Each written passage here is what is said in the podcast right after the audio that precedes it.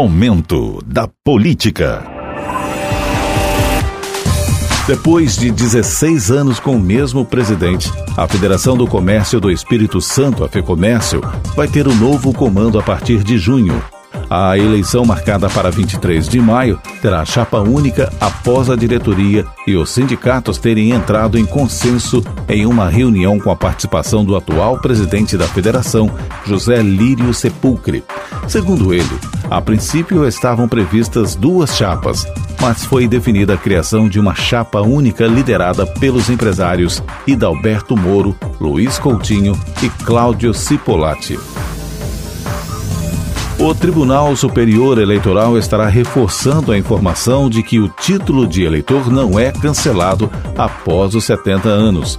Pessoas nessa faixa etária continuam podendo votar normalmente.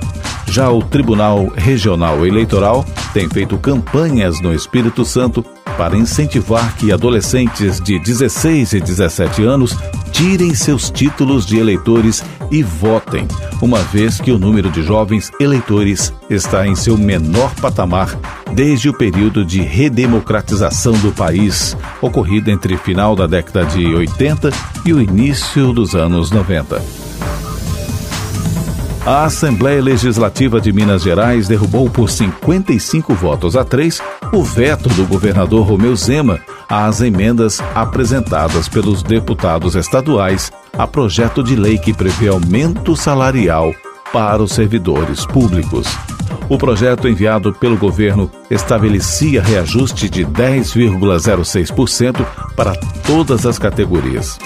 As emendas anexadas pelos parlamentares e vetadas por Zema no último dia 5, no entanto, ampliavam o percentual para até 43,3%, dependendo da categoria.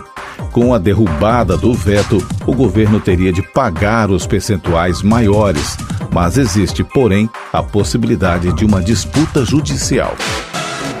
Momento da Política.